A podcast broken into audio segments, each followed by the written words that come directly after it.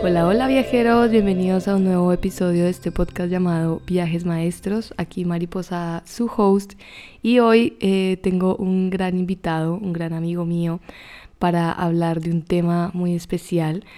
Eh, aprovechando el mes de el Pride, junio, vamos a hablar de cómo se vive la homosexualidad en dos culturas diferentes. En este caso vamos a hablar de cómo se vive en Latinoamérica versus en Europa.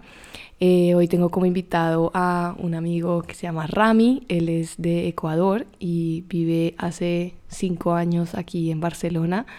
Así que vamos a hablar y a discutir un poquito de este tema. Hola Rami, ¿cómo estás? Hola, hola gente, hola Mari.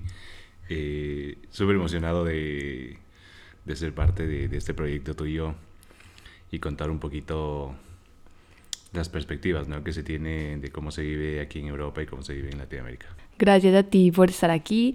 Entonces vamos a contarnos un poquito de cómo nos conocimos. Nosotros trabajamos juntos durante un año en una oficina aquí en Barcelona. Como contables. sí.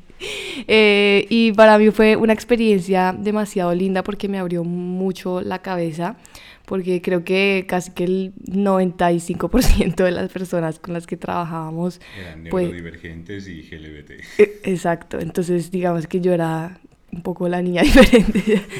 sí.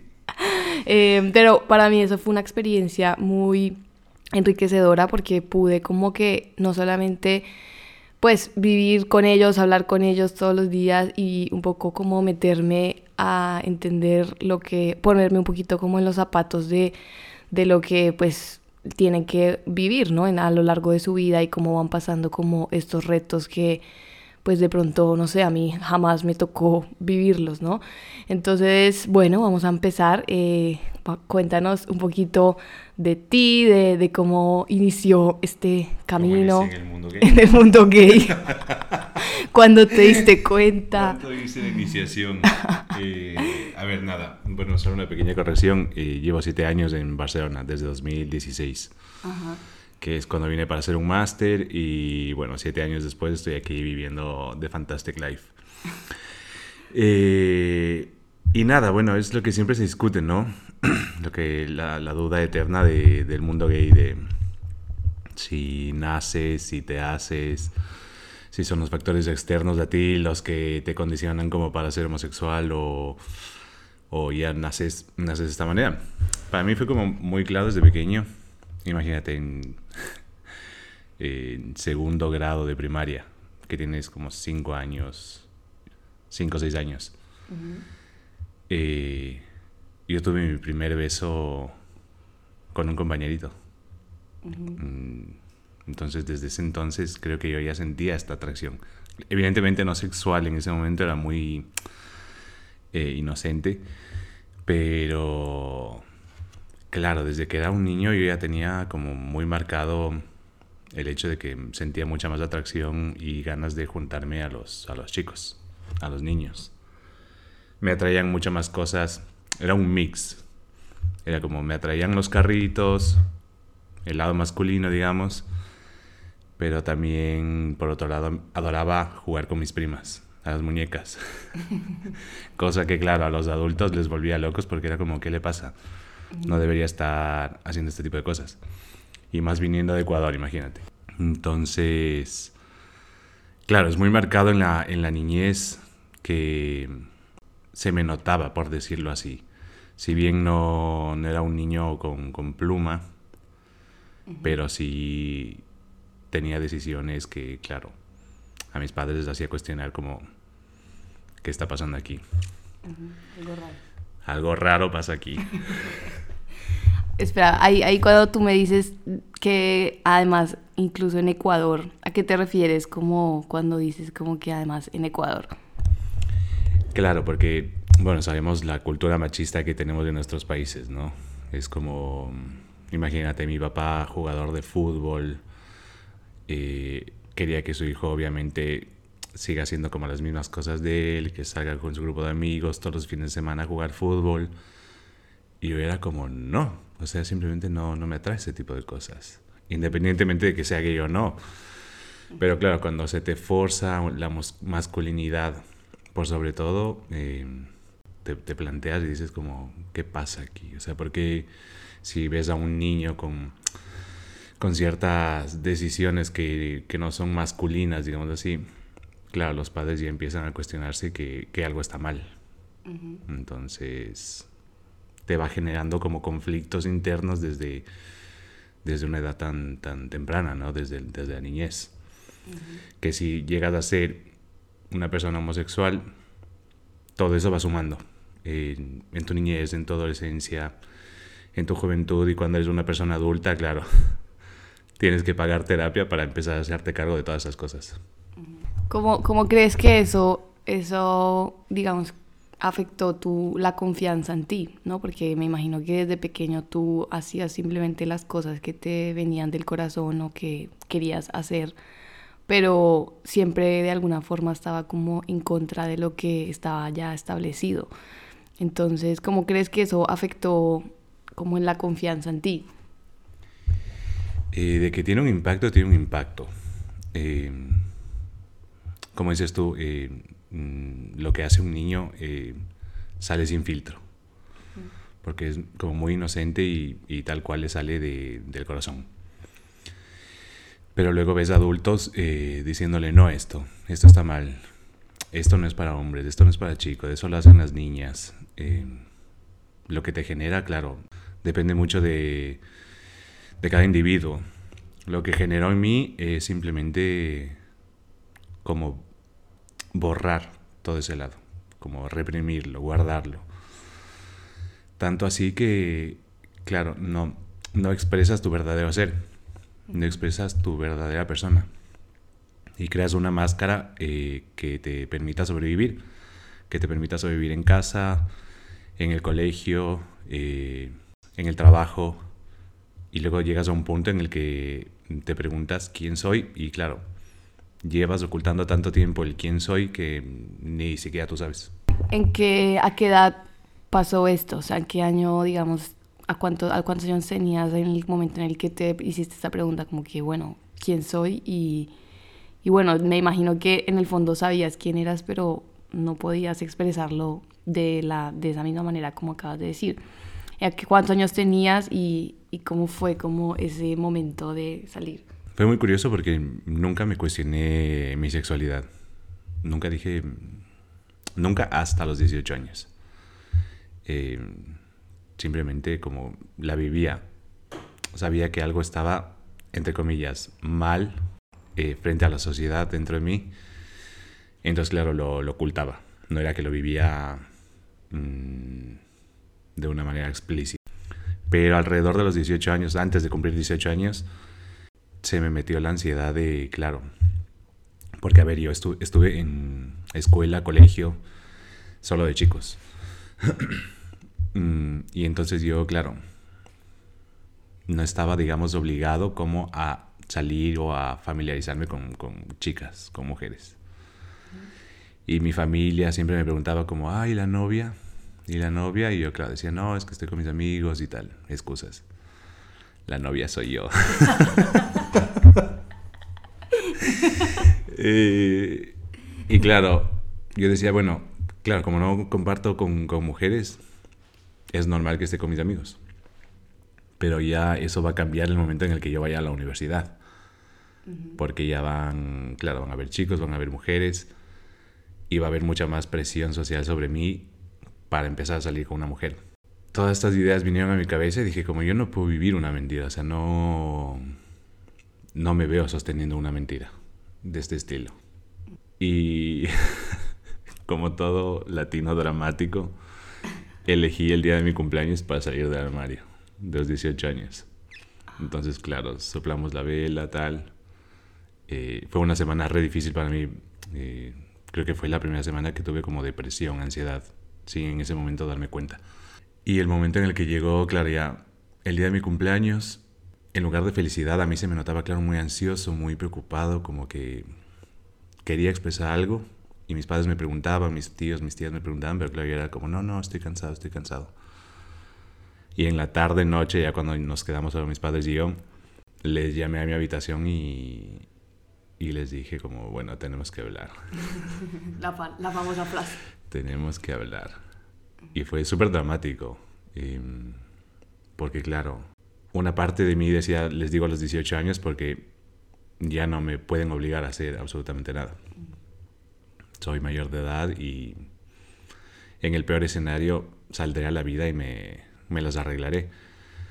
Obviamente mis papás no me, no me sacaron de la casa, no me dejaron de pagar los estudios, eh, ninguna de esas situaciones. Fue difícil, sí, pero dentro de todo mm, fueron unos seres humanos decentes.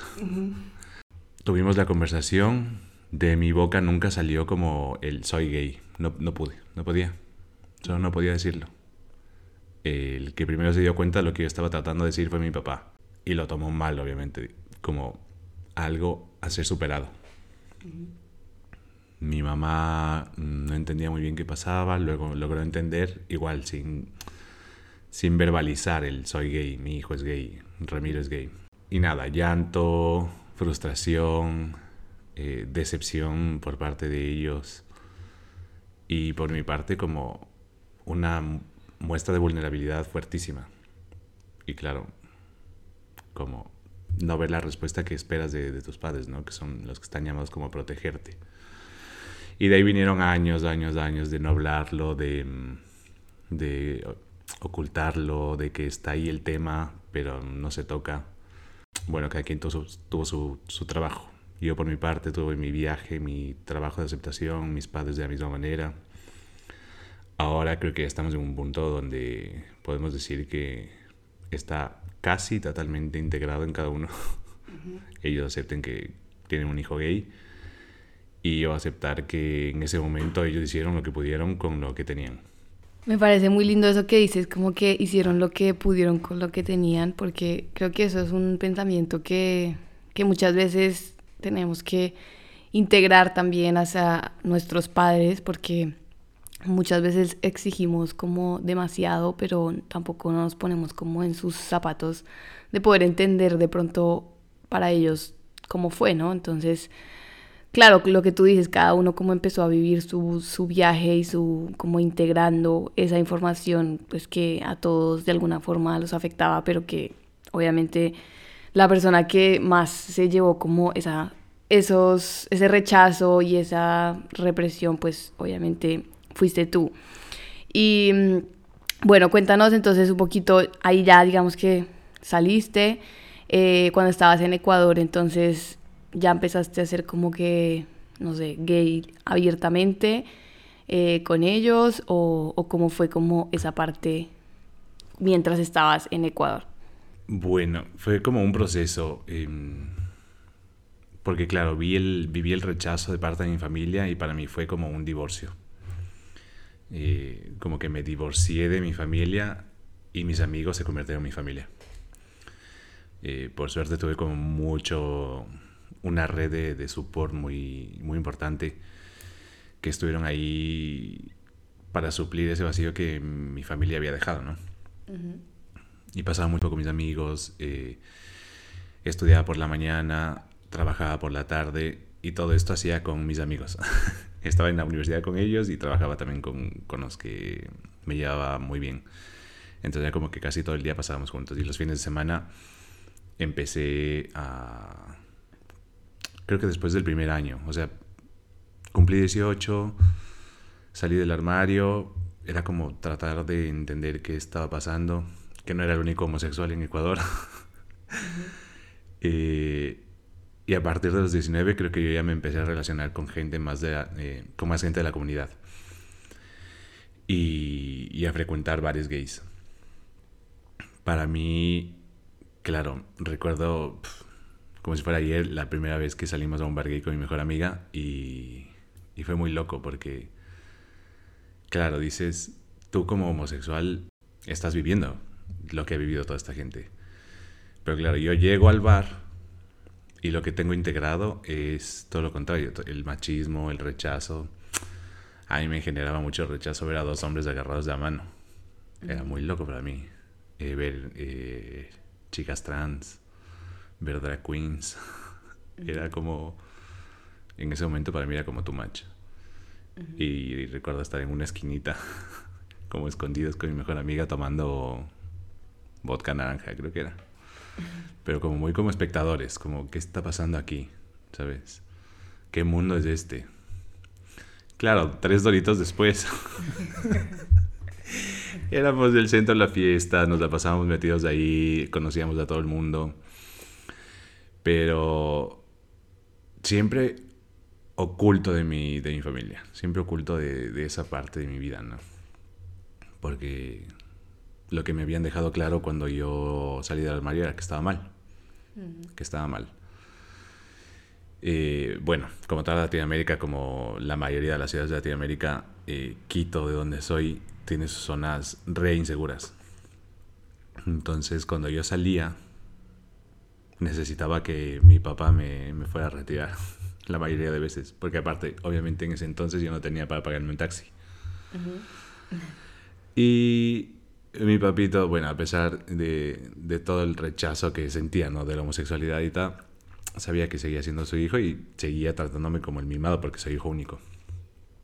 Y se daba la molestia de a las 12 de la noche, 1 de la mañana, ir a retirarme. Pero claro, el tipo me iba a retirar a una plaza. Porque yo le decía, ay, veamos de aquí en esta plaza. Y él me decía, no, pero yo te voy a recoger al, a las puertas del barrio. Yo decía, no, no, recógeme en la plaza. Entonces siempre como escondiendo todo esto, toda esta parte de mí. Muy loco. Y pasaron así, imagínate, cuatro años. En los cuatro años, claro, yo hice muchísimos amigos en la comunidad. comunidad. Me empecé a sentir mucho más cómodo eh, sintiendo, sintiéndome gay. Igual y con muchas cositas todavía que trabajar. Pero, pero claro, o sea, igual se agradece que, que estaba en Quito, ¿no? En, en, una capital, porque tienes, si no es una de las mmm, más grandes comunidades, a comparación de Bogotá, por ejemplo, hay gente, hay bares, hay lugares donde siendo gay puedes ir. Uh -huh. y, y, tienes la libertad de, de, ser tú. O sea, no, no pasa absolutamente nada. Igual, al ser capital, hay machismo, hay todo este tipo de cosas, pero no siento que te van a agredir, o al menos en mi experiencia, por ser gay. En la calle, en el bus. Obviamente hay miradas, hay cuestionamientos por el nivel de educación, creería yo, ¿no? Pero, claro, siendo de la capital, para mí fue como un poquito más tranqui, diría yo. Uh -huh. ¿Y alguna vez eh, sentiste o te tuviste algún, algún episodio en Ecuador como de discriminación o que te hayan como hecho sentir pues mal por, por el simple hecho de ser gay o, o hayas vivido como algo así en Ecuador? Súper curioso y feo contar esto porque claro, eh, nunca experimenté homofobia ni de parte de mis amigos, eh, ni en, los trabajos que tuve, ni en la calle. Yo ya, claro, cuando empecé a salir con, con chicos, mmm, para mí era muy normal ir agarrado de la mano o darnos picos en un bus. Y más allá de miradas, no pasaba absolutamente nada. Pero con uno de los tipos con los que yo salía, experimenté las dos únicas veces eh, que he experimentado homofobia en, en, Ecuador. Y paradójicamente una de esas fue en un lugar gay. Horrible, rarísimo. Bueno, la primera fue en un bar karaoke. Fuimos los dos, estábamos ahí, pedimos, ordenamos cerveza, estábamos cantando y tal. Y, y nada, entre canción, canción, estábamos súper juntos, nos dábamos unos besitos y tal y vimos que o la encargada o la dueña del lugar nos veía muy mal. Y le envió a la camarera a decirnos que teníamos que irnos. y, y claro, nunca me había enfrentado a este tipo de cosas yo y era como muy, muy raro, muy raro. La camarera nos explicó que no era ella, o sea que para ella mmm, no significaba nada, absolutamente nada, porque claro, era una, una chica joven que era la, la, dueña la que le había mandado a decir eso. Y nosotros decimos, pero ¿por qué tenemos que irnos? O sea, estamos consumiendo, pagando igual que todos los demás. Y nos respondió que estábamos molestando a los demás clientes. Además, gente que estaba presente ahí. Eh, el tipo con el que yo salía era igual de alterado con este tipo de temas que yo. O sea, no tolerábamos para, para nada. Y nos dimos el trabajo de levantarnos e ir mesa por mesa, preguntando a la gente. ¿Cómo qué tal chicos? Eh, bueno, somos David, Ramiro. Eh, no sé si se dieron cuenta que estamos juntos, somos novios, y nos estamos dando unos picos. No sé si les molestamos. Todas las mesas nos dijeron que no. O sea, sorprendidos en plan de que estemos explicando este tipo de cosas, como no tienen por qué explicarnos. Y dijimos, perfecto. Y fuimos al, a la barra y le dijimos a la mujer, ¿nos quieres mandar porque molestamos a la gente? La gente está totalmente cómoda con nosotros. Otra cosa es que te molestemos a vos, como dueña del local. Y si nos quieres echar como dueña del local, tendrás que atenerte como a las consecuencias, porque esto es ilegal. Es discriminación. Al final nos quedamos ahí. Eh, obviamente incómodos, pero como para hacer un statement, ¿sabes? Y la segunda vez fue en, en una disco gay, que tenía pésima reputación, yo jamás había ido, me rehusaba ir. El hueco se llama. Bueno, no, se llama el hueco, le, dicen el hueco. No, sí se llama el hueco. no tengo ni idea cómo se llama. Eh, y este man con el que yo salía me, me, pidió que vayamos, que había no sé qué evento, que bueno, fuimos. Y salíamos como a tomar aire porque había muchísima gente y mientras tomábamos aire yo me fumaba un piti. Y mientras estaba fumando, él, claro, estábamos como agarrados la mano, se acercaba, me besaba, tal. Y se nos acerca el guardia eh, de seguridad de, de la disco. Y nos dice, ay chicos, porfa les voy a pedir que eso aquí no. y yo, perdón, ¿cómo que eso aquí no? ¿Qué, ¿Qué, me estás diciendo? No, bueno, quiero adentro del bar lo que sea, pero acá afuera no. Y yo, pero, o sea, ¿quién eres tú para decirme qué puedo hacer y dónde puedo hacer? Una Karen me convertí. quiero hablar con el administrador. ¿Dónde está el dueño? Y nada, le, le trajo al dueño y el dueño como muy condescendiente, como, ay chicos, es que tenemos que entender que estos espacios, nosotros de una comunidad nos tenemos que ir ganando poco a poco. Y yo, pero ¿quién eres tú para decirme qué, qué puedo hacer yo? o sea, insistía yo en la pregunta, ¿quién eres para decirme qué puedo hacer y dónde puedo hacerlo? Y el tipo seguía hablando de que sí, que por favor que entendamos. Y le pregunté, o sea, eh, para un momento, ¿eres gay? Y el tipo dijo, no, no, ese no es el punto. Le dije, no, a ver, ¿eres o no eres gay? Y me dijo, no, pero soy aliado de la comunidad. Y es como, no me jodas. O sea, la comunidad te importa nada. Lo único que te importa es proteger tu negocio y que nadie se queje de que tienes tipos besándose afuera de, tu, de la puerta del local. Eso es todo. Y como eso te afecta al negocio, obviamente tu apoyo a la comunidad va hasta ahí hasta que nos besemos dentro de tu bar, pero cuando ya salimos del bar ya no podemos hacer lo que nos dé la gana. Y terrible, o sea, discutimos tal, nos fuimos de ese lugar. Y pésima imagen de que, claro, quien está promoviendo, digamos, promoviéndose como aliado de la comunidad, que es lo que muchas veces pasa mm, ahora, ¿no? Que ves y, dices como, ven el orgullo gay y de, repente todo el mundo es gay. Todo el mundo es gay supporter.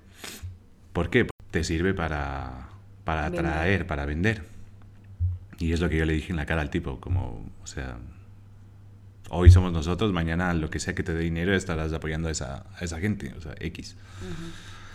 Pero aparte de esas dos situaciones, nunca, o sea, he tenido la suerte de que nunca mm, he experimentado nada cercano a, a la homofobia.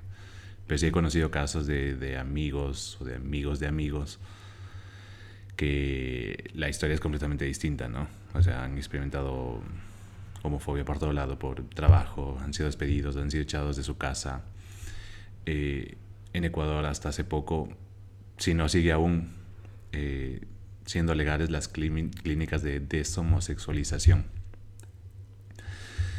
Entonces, claro, tú como papá, te viene tu hijo, tu hija, te dice que soy gay, lesbiana, lo que coges es pagas la clínica y esa gente viene y eh, básicamente rapta, te secuestra y y te lleva a lugares de concentración donde te deshomosexualizan según ellos.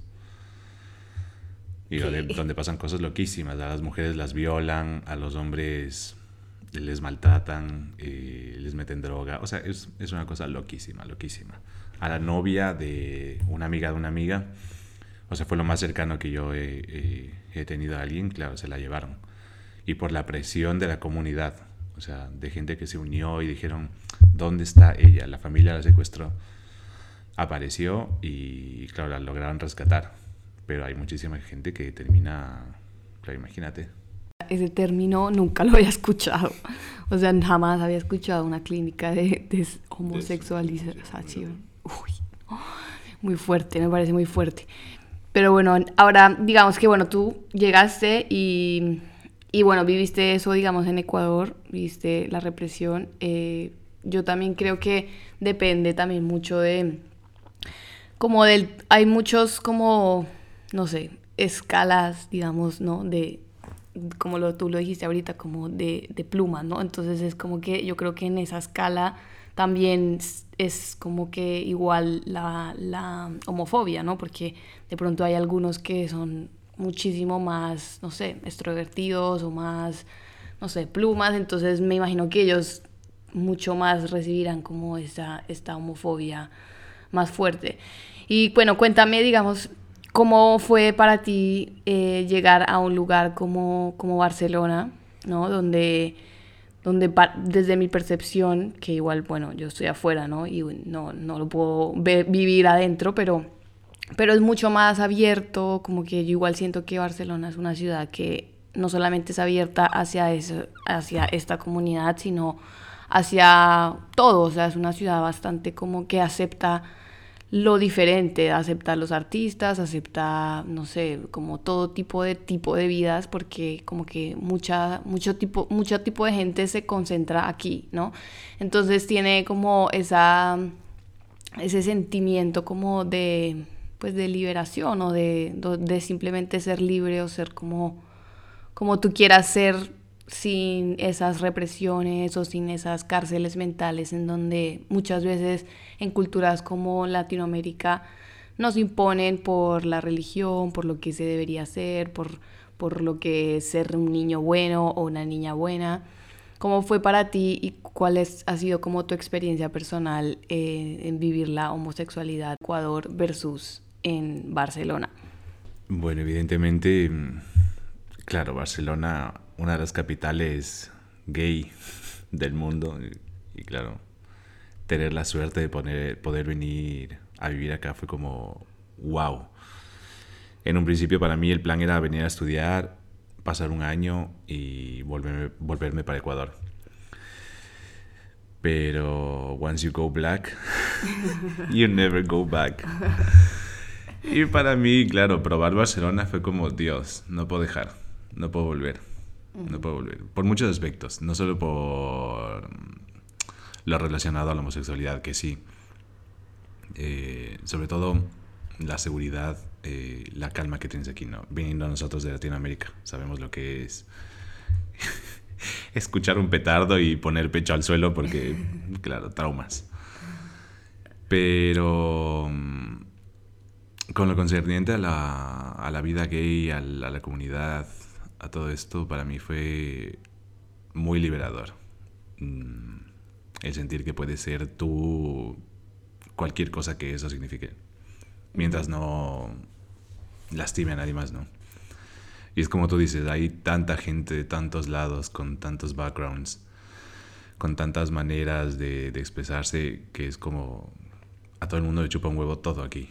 Puede salir pintado de verde fluorescente que a nadie le va a parecer extraño. Y, eso te da como poder para que puedas encontrar quién realmente eres sin miedo a, expresarlo, ¿no? Que para mí todavía es un trabajo en proceso. Y nada, siempre lo que he dicho yo para mí al principio fue como un parque de diversiones. Llegar a Barcelona con tanto tipo tan bueno de todos lados. y son muchas cosas, son muchas cosas. O sea, podríamos hablar de esto como horas. Pero se resume, claro, en eso, en la libertad de poder ser tú, en, que nadie te va a, tachar por ser homosexual, ¿no? De hecho, aquí es como muy festejado la, la diversidad. Y la facilidad de, de encontrarte todo tipo de gente, que claro, algunos no podrán ser de la manera, pensar de la manera que tú piensas, ¿no? Eh, ser distintos a ti, eh, ser opuestos, ser como otro tipo de gente, pero así como encuentras a, ese tipo de gente, encontrarás a otros que sí son mucho más afines a ti. Eh, y es lo que me ha pasado en la, en la comunidad. Mm, lo que vi al principio era como, te digo, un parque de diversiones de poder elegir a cualquier tipo y, y, llevártelo para la, para la cama. Pero luego también se viven cositas como ya cuando te vas metiendo en el, en el mundo gay aquí en Barcelona, ¿no? Y es uno de, los, uno de los temas más fuertes para mí es el, el, culto al cuerpo que tiene sobre todo el mundo gay.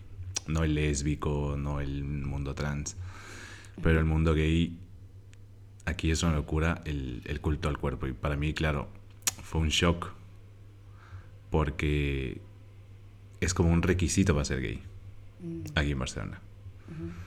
Que claro, al principio yo no le veía mucho. Aquí vivía uno de mis mejores amigos, gay también, que fue una de las razones por las que me vine. Y él calzaba perfectamente en, el, en este estereotipo gay, ¿no? Musculoso, eh, muy, mucha pluma, digámoslo así, como muy expresivo, muy, muy así, divertido. Y claro, yo me juntaba con, con su grupo de amigos al principio. Y ese era mi punto en el, en el que te decía de que puedes encontrarte gente que no tengas, por más de ser gay, no tengas ningún punto de encuentro. Y era lo que me pasaba aquí, claro, yo mejor amigo. Entonces dije, bueno, la gente con la que sale él, obviamente será gente, claro, voy a conectar. Nada que ver, o sea, claro, yo no tenía nada que ver con esa gente. y, y era como muy super, un mundo muy superficial. Yo inclusive le veía a mi mejor amigo eh, struggling, no, no sé cómo, eh, como sufriendo, como luchando por tratar de pertenecer a este, a este grupo, ¿no? Selecto de, de homosexuales rapados, con barba y musculosos. y para mí era claro, o sea, que yo no iba a pertenecer ahí.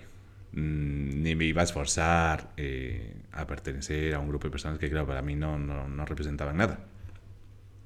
Y luego poco a poco fui como, claro, dije, aquí no, no hago nada, pero buscaré donde sí, donde sí encuentro gente que, que conecte.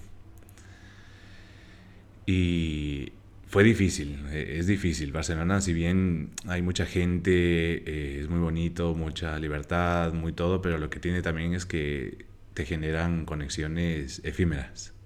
Que es como, bueno, hoy somos mejores amigos, pero mañana me voy y es triste. Entonces, como, mierda, ¿cómo genero un grupo de amigos? ¿Cómo, cómo conozco gente eh, que se convierta en mi red de, de support? Claro, mi familia.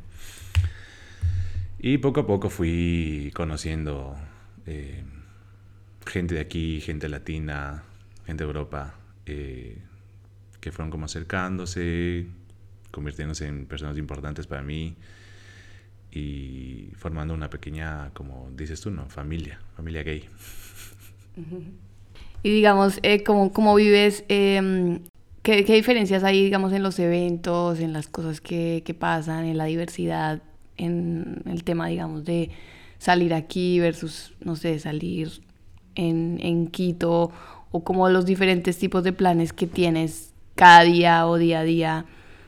Pues eh, haciéndolo acá en Barcelona, pues que hay como esa diversidad o que, como tú dijiste, es como una ciudad o una de las ciudades gays más importantes del mundo versus, no sé, en Ecuador. ¿Cómo has vivido eso? Pues, y cómo te ha ayudado o cómo te ha afectado a ti. Y obviamente siendo Europa y siendo Barcelona, mm, no hay punto de comparación entre Quito y, y Barcelona en plan nivel de actividades, apoyo cultural y todo lo que recibe la comunidad gay acá. Eh, en plan, bares, aquí hay muchísimos. Tienes bares de osos, bares kinky, bares con cuartos oscuros, tienes... ¿Qué significan los osos? Osos, bueno, es una de las tribus eh, dentro de la comunidad gay. Viste que hay como twinks. Twinks son los eh, flaquitos que no tienen ni un pelo en el cuerpo. Hace poco me enteré lo, que existen los twonks. Los twonks son como los twinks. pero con pelo, creo. A ver, espero no equivocarme. Los osos son como eh, tipos con mucho pelo, barba, pelo en el cuerpo y grandes, grandes de cuerpo. Las nutrias. las, nutrias son como los osos, pero más flaquitos.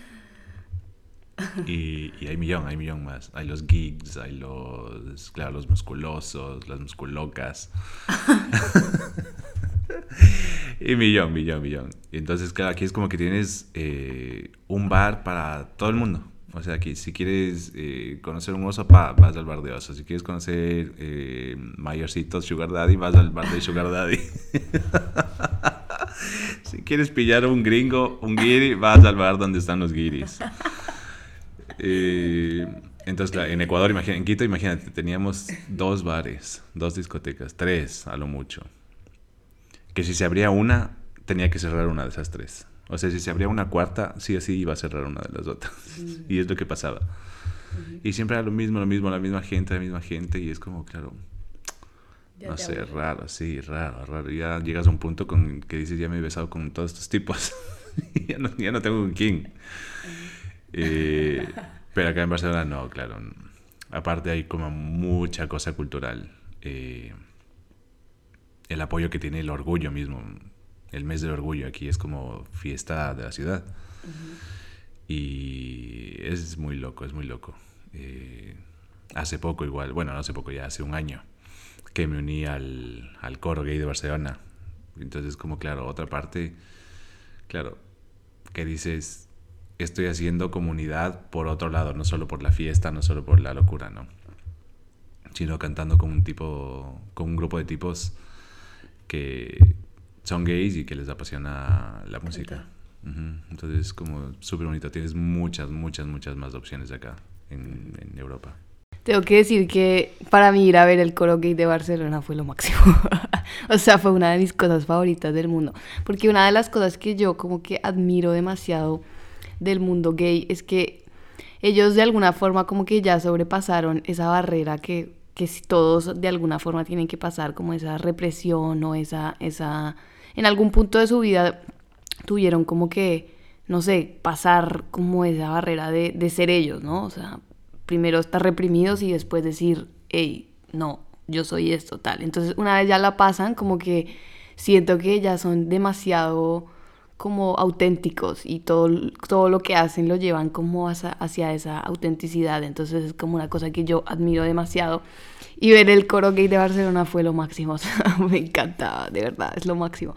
O sea, todos así cantaban, se hacían sus, sus outfits así increíbles. O sea, yo era como que así babeando, como que, ay no, los amo. y, y también digamos que tienen, tienen aquí cerquita de Barcelona hay un pueblo que se llama Sitges, donde prácticamente es como un pueblo gay, ¿no? Allá es ya como que institucionalizado, que es como el pueblo gay, entonces hay mucha cultura, como mucha cultura, muchas, muchas formas, mucha, mucha diversidad y como, pues sí, o sea, es, es entender cómo se vive, ¿no? Desde otra postura, desde otro, otro pensar, ¿no? Otro tipo de, de, pues de vida, ¿no? Y de escoger, pues también desde esa autenticidad de, decir que obviamente no es fácil, por eso digo que para mí fue muy importante haber trabajado ahí porque a mí eso me abrió la cabeza un montón. Y es entender cómo de pronto hubo cosas que, pues no sé, de pronto a mí nunca me tocó vivir porque, pues no sé, porque obviamente no, no, no me tocó vivir como eso, pero hay muchas otras personas que sí y uno solamente lo entiende pues hablándolo, sabiendo que eso existe y como que abriendo esa puerta de decir, hey, mira, es que no es así como tan fácil, o sea, obviamente cada uno tuvo que haber pasado como un, camino para llegar a donde, al ser más auténtico que hoy se muestra, o que van en camino hacia, hacia ese ser.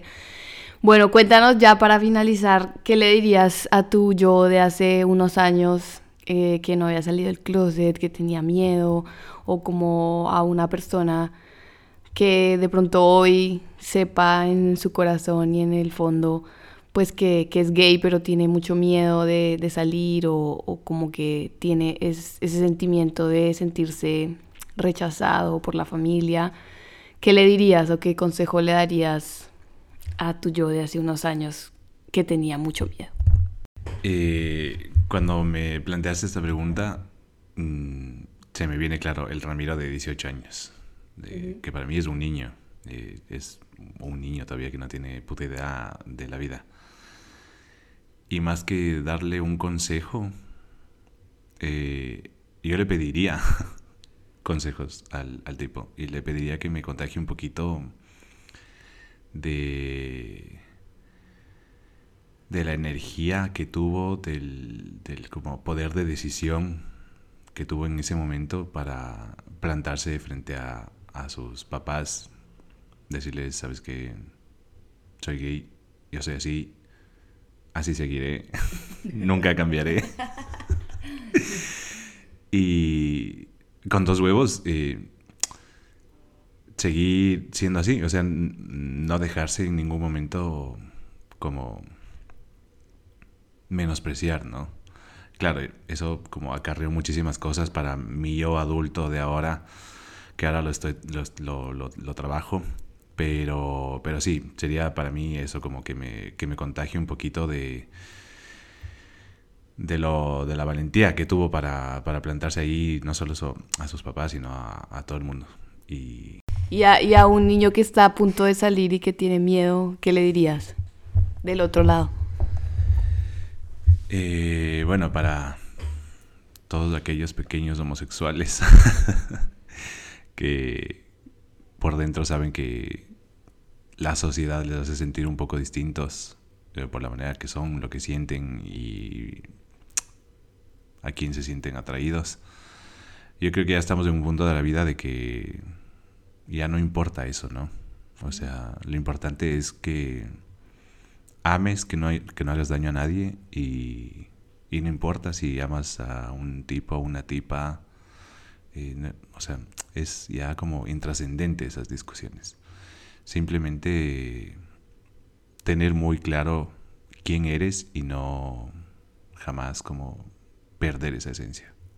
Por más que pase lo que pase, por más que muchas personas te... Den la espalda.